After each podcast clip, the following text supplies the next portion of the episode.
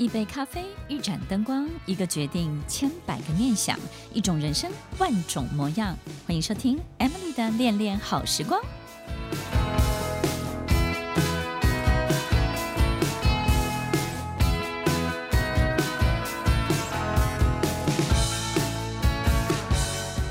收听《恋恋好时光》，我是 Emily，在每周六晚间八点到九点，与您在空中共度美好的时光。这个世界就是一个动态的世界，当我们希望自己安静的在某一个状态当中待很久的时候，就有人告诉你，你必须要改变了。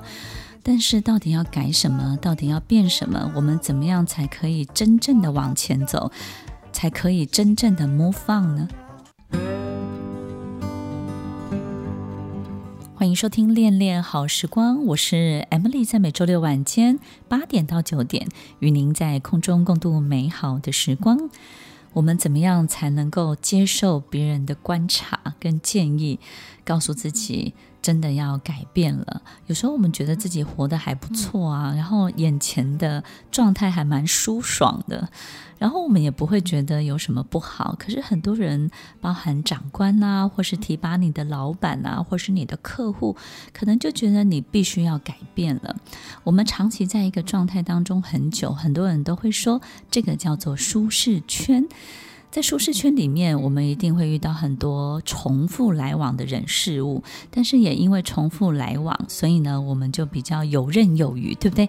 因为呢，欠债的都很熟悉啊，然后跟你撕裂的，你也好像。这个处理的还蛮熟练的，三折功成良医，所以在你的舒适圈当中，你已经是一个非常非常熟能生巧的、很厉害的高手了。那你就不知道你自己到底为什么还要改变？如果这些圈子里面的这些重复的人事物，在我们生活里面占据了太大太大的比例，我们就会发现他们带来的东西都差不多，带来的机会呢也差不多，带来的发生的事件、意外，然后甚至是惊喜，惊喜就不再是惊喜了，对不对？每天都是惊喜的时候，你也觉得都差不多。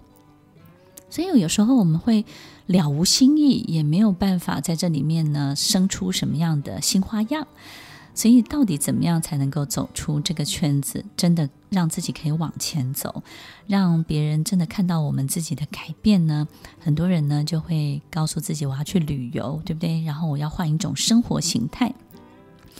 以前我跟大家分享过，日本有一个节目呢，就是呃，他们会有一个建筑团队、建筑的设计师团队去改善别人的居家的设计跟居家的这些装修。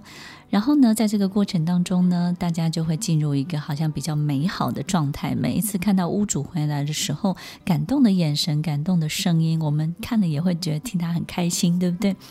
但是呢，过了没多久，这个团队呢又会再一次的去拍摄，拍摄什么呢？比如说他们住了五年之后，住了十年之后，那这个地方还是像刚开始的时候那么的好吗？那么的好用吗？这个动线如同设计师设计的一样，他们有没有改变他们的生活，改善他们的品质呢？当这个拍摄团队进去的时候呢，通常拍摄到的都是。乱的还是一样乱，而且甚至比以前更乱。然后呢，所有设计师的动线都不见了，设计师的别出心裁的设计有很多都没有用过，有些抽屉甚至没有被拉出来过。然后呢，有些地方根本也没有上去过，他们只窝在同样一个地方，然后触手可及的地方。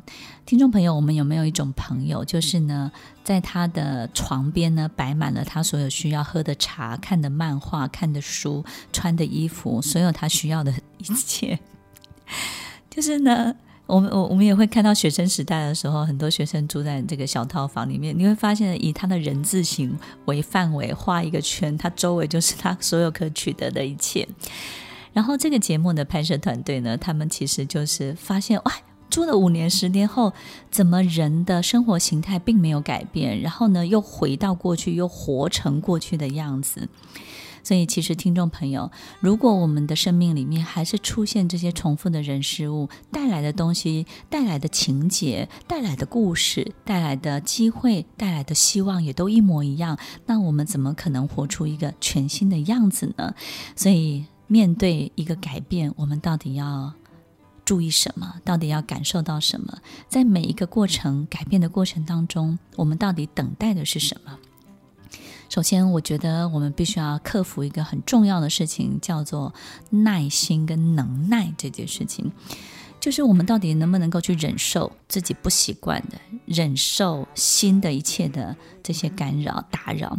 我们会觉得没有办法接受新的事物，就是觉得新的人太打扰我们了，所以我们很讨厌办公室来一个新人，对不对？就是你你干嘛这样子打扰我？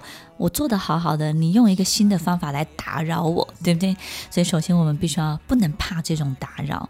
所以呢，改变的第一个最重要的是你要耐得住，你要有这种能耐去喜欢你不喜欢的事情。我们喜欢的事情，我们把它做得非常好，这个叫做能力；但是我们不喜欢的事情，我们一样可以把它做得非常的好，这个就叫做能耐。成功的人靠的不只是能力，还有能耐哟。听完今天的节目后，大家可以在 YouTube、FB 搜寻 Emily 老师，就可以找到更多与 Emily 老师相关的讯息。在各大 Podcast 的平台，Apple Podcast、KKBox、Google Podcast、SoundOn、Spotify、Castbox，搜寻 Emily 老师都可以找到节目哦。欢迎大家分享，也期待收到您的留言和提问。我们下次见，拜拜。